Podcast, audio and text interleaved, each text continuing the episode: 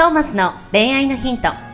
ポッドキャストトーマスの恋愛のヒントは、ブライダルフォトグラファーのトーマスが、リスナーの皆様からの恋愛相談に直接お答えする形でお伝えしていく番組です。すべての女性の幸せを願う tmsk.jp がお届けいたします。ハロー。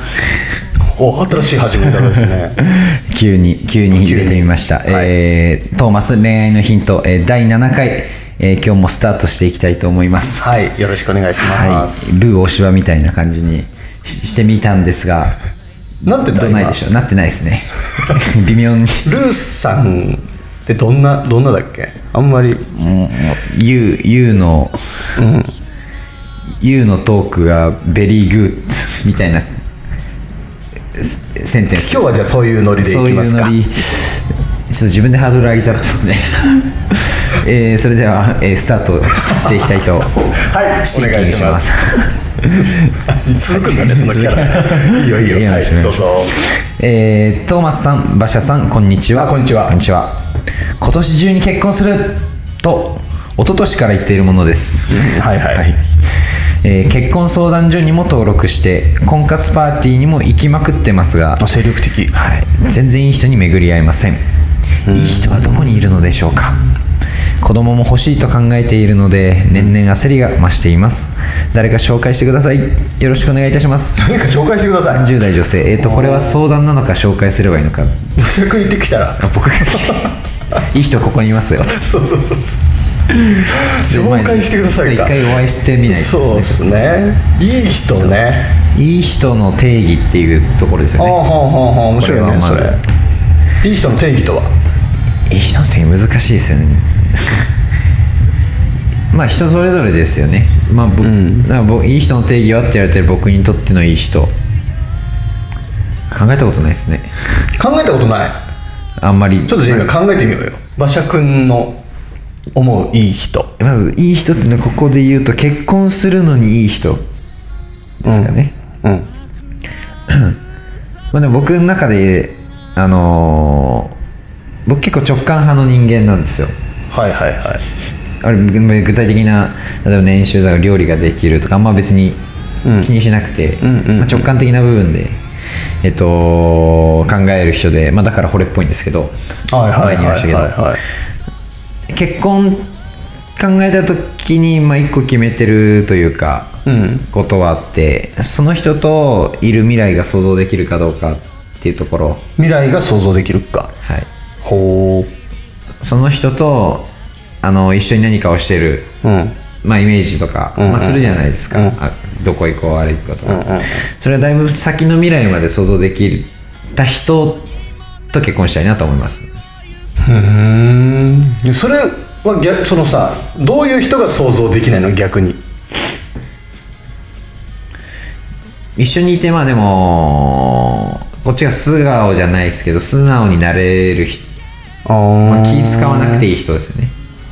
ああだからある程度相手のことを知ってないとイメージもできないよね。そうです。まあだからある意味そのちゃんと仲良くなっていった人慣れていった人ですかね。でもある程度じゃあだから仲良くなっちゃえば想像できちゃうわけじゃん、その将来を。それがそうでもなかったですあそうなんだ。しますね。あのしかもそれはあの想像できるじゃなとかじゃなくて勝手に思い起こされるというか。ああ想像しようとして想像するんじゃなくてってこと？そうです。もうなんか歌詞もうアーティストだからなんかまあよよくアーティストがそう言うじゃないですか。なんか歌詞が降りてきたとか。ああそういう感覚ですね。そういうイメージが降りてきた。ああなるほど。BBB みたいなことだ。BBB ですね。へー。直感派ですだからあんまり、えー先に言うとあんまり参考にならないですね僕に 今ここここで僕,、僕の感覚はあんまり多分参考にはならないと思うんですけれども。えっとへえ BBB ね。一昨年から、まあ、2年ぐらいはすごい相談者の方頑張って探してるってことですもんね。うん。いい人はどことねその婚活パーティーとかさ結婚相談所とかさ、まあ、ちょっと女性そうだね、まあ、焦るよね。焦ります焦るよね。焦るけど焦っちゃダメみたいなとこもあるじゃん。あります。焦りすぎちゃうとやっぱ空回りしちゃって、見つからないとかそのやっぱりいい人の定義ってとこもすごく重要でさ。なんかそれこそ婚活パーティーなんて一瞬じゃんきっと。相手の相手と話すのなんて。そうですね。そこでいい悪いを判断するわけでしょ？なんか家探すのと似てんですかね。おおなんか何それ面白そう。ちょっと深い話を。いい部屋ありますか状態です。この人がうんうんうんうでバーッと目の前に資料並べられた状態です。あああでパッと見て間取り、うんまあ、例えば理想が高いいろんな例えばスバストイレ別がいい2階角部屋がいい、まあ、いろんな条件が多分あると思うんですよ、はいはいはい。その条件全部当てはまる人っていう意味のいい人を探してでいないみたいな。面白いね。分かりやすいね。家探しならじゃあどうするかってうんうん。条件1個ずつ減らしていくじゃないですか。うんうんこの全部の条件満たすのが確かにね。絶対見つかんないもんねじゃじゃあこのじゃあ絶対外せないのはどこだまあ、だんだんだんだん絞って絞って、うん。まあ何件か絞って、で実際に見に行ってうん。最後決めるじゃないですか。うんうんうん。多分今まだ資料の前で自分の理想一個も削らずに眺めてる状態かもしれない。へえ面白いこと言うね。思いましたね今それでさ物件って結局さ住めば都で住んだら気に入るじゃん。はい。これやっぱど男性も一緒だよね。男性とか恋愛も一緒だよね。はい。一緒です。付き合って本当半年とか1年とか経ってきたらハマっていくと思うのよ。どんな人でも。そこにいる自分がふもう馴染んで馴染みすぎて、うん。普通になりすぎてじゃないですけど、うん。最初はなんか新しい家だちょっとああいう条件はとかあっても、うんうんうんうん結局ハマりますもんねそこに。自分が。そうなんだよね。そこにまあ生活のリズムをこうはめ込んでいくというかっていうところもあるしやっぱり住んでみて初めて気づくその周りのなんか公園があったとかさ商店街がなんかみんな暖かかったとかさ、はい。いあーそうですね。コロッケ屋さんがあったとかさなんかそういう条件が多分住んでみないと分かんないのってすごいいっぱいあって。そうですね。で恋愛もやっぱ一緒なんだと思うんだけど、あのどんなどんな悪いやつでもいいところって絶対持っててそれは思いますね。なんかそれに気づけるか気づけないかで出会いのあるないって結構変わってくる気がするんだよね、なんかみんなみんなダメ全然いい人いないって思っちゃってたら全然出会えないけど。そうですねなんかこの人のいいところなんだろうなっていう感覚で見てったらいい人が結構いましたみたいなことになるよね。深く知ろうとしてみたらっていうところですよね、でも婚活パーティーとかだと難しいのがね。婚活パーティーでそのも。そのそっから次に進む。そこで会ってまた会いましょうってなかなかならないのかな。まあ婚活パーティーが僕、まあ、ちょっと想像できないんですけどまああれですよ2 3 0人ぐらいいるってことですよねいろんな形があるんじゃないかな多分。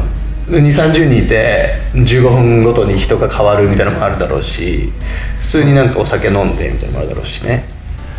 その中で難しいですね。うん。まあ深く知る。まあだから場所をいい人に出会いに行く場所を変えていくとか。そうだよね。だから生活リズムをねガラッと変えてみるって結構ありだと思うのよ。ああ確かにそれは。その例えば夜型の人なら朝すっごい早く起きてみるとか、で散歩してみるとかね。あとなんかワンちゃん飼ってみるとか。うん。ワンちゃんのさお散歩してると出会いあるあるよね。ありそうですね。なんかあれですね。もうペット好き同士のそうそうそう。ワンちゃん同士で仲良くなって仲良くなるとかさ、なんか可愛いワンちゃん連れてたら可愛い女の子が寄ってくるみたいな話もあったりするじゃん。ありますねなんか絶対そういうとこから生まれる出会いとかあると思うんでそれこそ本当趣味とかなんかそういうコミュニティに参加するとかでもいいしなんかそのただ出会うための場に行くんじゃなくてプラスアルファ何かこう同じ話題で盛り上がれる場みたいなところで出会いを探していく。それがいいですよね。やっぱ仲良くなれた人とうん。やっぱハロー効果ってあるじゃん。そのこの人可愛いから性格もいいんだろうなみたいな。この人かっこいいから性格もいいんだろうなみたいな、あるじゃん。でた例えば趣味がすごいドンピシャで一緒だったらあこの人いい人そうだなとかさこの人楽しそうな人だなとかなると思うんだよね。条件がだいぶ下がる下がって見れるようになるというかなんかそういう趣味の活動。はい答え回答。趣味の活動をする。はい僕もどうでしょう？あのーだいぶ納得というか共感しますわそれ。よかった。それがいい気がします。そうですね。はい、出会う場所を変えてみる。出会い場所を変えてみる。生活のリズムを変えてみる。これ大事だと思います。というところで、はい。えー今日は、えーちゃんといいヒントが出せたんじゃないかなとお素晴らしい。思いますねでは来週もぜひ皆さんえーご視聴いただければと思います。はい。それでは See you next week ありがとうございました。バイバイ今日のポッドキャストはいかがでしたか？番組ではトーマスへの質問もお待ちしております。ウェブサイト tmsk.jp にあるフォームからお申し込みください。URL は www.tmsk.jp www.tmsk.jp です。それではまたお耳にかかりましょう。ごきげんよう。さようなら。